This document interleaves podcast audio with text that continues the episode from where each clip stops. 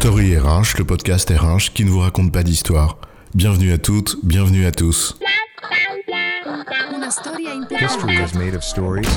Dans cet épisode, nous allons parler de la protection sociale en France pour essayer d'en comprendre les grands principes. Tu t'es déjà penché sur ta feuille de paye, toi? Tu as l'impression que chez nos voisins britanniques, cela tient en trois lignes, quand chez nous, en France, ça ressemble au bottin. tu veux dire toutes ces petites lignes auxquelles on comprend jamais rien? Entre la CSG déductible, non déductible, les cotisations sécurité sociale, maladie, maternité, invalidité, décès, plafonné, déplafonné. Waouh, c'est vrai qu'il y a franchement de quoi s'y perdre.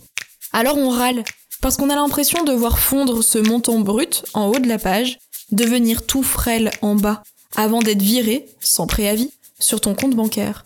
Comme si l'on avait retiré un à un les oripeaux d'un personnage dont il ne resterait qu'un maigre squelette à la fin, juste avant qu'il ne s'envole. Ça fait froid dans le dos, oui, dit comme cela, mais en vérité, ça nous réchauffe. Paradoxal, non?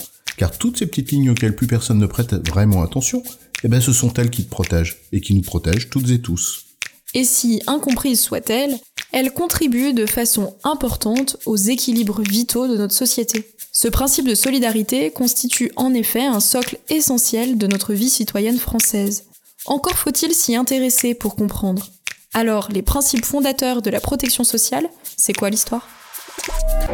Une fois n'est pas coutume, commençons par la raconter, cette histoire. Il était une fois l'émergence du monde industriel et avec lui le salariat. On est à la fin du 19e et l'industrie bouleverse les schémas sociaux et économiques qui sont établis. Alors on travaille à la ville, donc on se déplace et parfois on s'éloigne de sa famille. Ce déracinement géographique des ouvriers bouleverse évidemment les solidarités locales, communautaires ou familiales.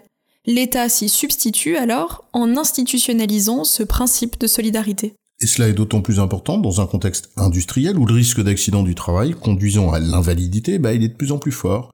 Ce risque est profondément lié à l'émergence du salariat, qui inscrit le travailleur non seulement dans une logique de subordination à son employeur, mais aussi dans une logique de dépendance financière, le travailleur ne travaille plus qu'à un seul endroit avec une seule source de revenus. Faire peser le risque d'accident uniquement sur le salarié conduirait à des situations sociales dramatiques. Alors apparaît légalement la notion de risque professionnel avec la loi du 9 avril 1898, qui marque le début de la reconnaissance des risques sociaux et de la volonté de couvrir les Français face à ces risques. Ok, mais alors là, franchement, tu remontes vachement loin, 1898, mais moi j'étais pas né, donc ça a peut-être un peu évolué depuis, non? Bien sûr que ça a évolué. Il y a de nombreuses lois sociales qui viennent amender, modifier, élargir les droits des citoyens et citoyennes français et françaises. Mais le principe fondateur est le même.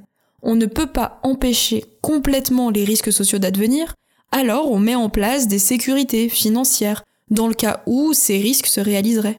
Et si avant le XXe siècle, l'État limitait son action aux personnes qui étaient en incapacité de travailler, en gros les personnes en situation de handicap, les enfants, les vieux, eh bien l'État-providence est peu à peu étendu à d'autres risques sociaux, la perte d'autonomie, la perte d'emploi, la maternité, la pauvreté, etc. Et derrière tous ces risques, tu as plusieurs organismes qui assurent des protections différentes. La sécurité sociale, par exemple, avec ses différentes branches, maladie, famille, retraite, mais aussi Pôle emploi, l'État, les collectivités territoriales.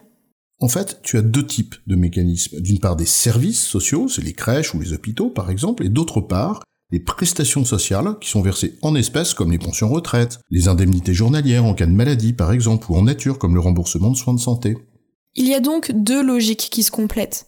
Une logique d'assistance qui repose sur la solidarité collective, donc les impôts, et une logique d'assurance qui repose en grande partie sur les cotisations salariales. La logique d'assistance, pour faire simple, on considère que c'est le devoir de la société de porter secours aux personnes dans le besoin, donc on n'attend aucune contrepartie du bénéficiaire.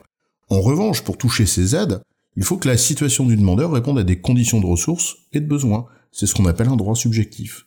Et d'autre part, la logique assurantielle, qui repose sur l'idée suivante. Tu travailles, tu cotises, tu es assuré. En fait, les aides que tu toucheras si le risque survient sont proportionnelles à ce que tu as cotisé tes cotisations t'ont en quelque sorte ouvert des droits. La logique assurantielle était le principe fondateur de la sécurité sociale en 45. Mais l'évolution des risques et de la société a conduit l'État français à mélanger ces deux modèles, assurance et assistance. Les deux renvoient d'ailleurs, à leur manière, au même principe de solidarité qu'on a évoqué plus tôt. Et si vous voulez creuser le sujet, toutes les informations que l'on vous a partagées dans ce podcast sont complétées et approfondies dans un livre passionnant intitulé simplement La protection sociale, écrit par Gilles Nézosi, le directeur de la formation continue de l'École nationale supérieure de sécurité sociale, aux éditions de la documentation française. Un livre très riche qu'on vous recommande pour mieux comprendre ce système à première vue complexe. En résumé, la protection sociale désigne les systèmes mis en place par l'État pour permettre aux individus de faire face aux conséquences financières des risques sociaux. Ce principe de solidarité collective repose sur deux grandes logiques, une logique d'assistance et une logique d'assurance.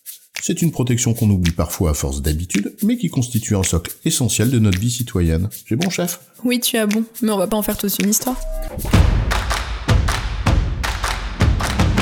Story RH, le podcast RH qui ne vous raconte pas d'histoire. Retrouvez tous les épisodes sur storyrh.fr.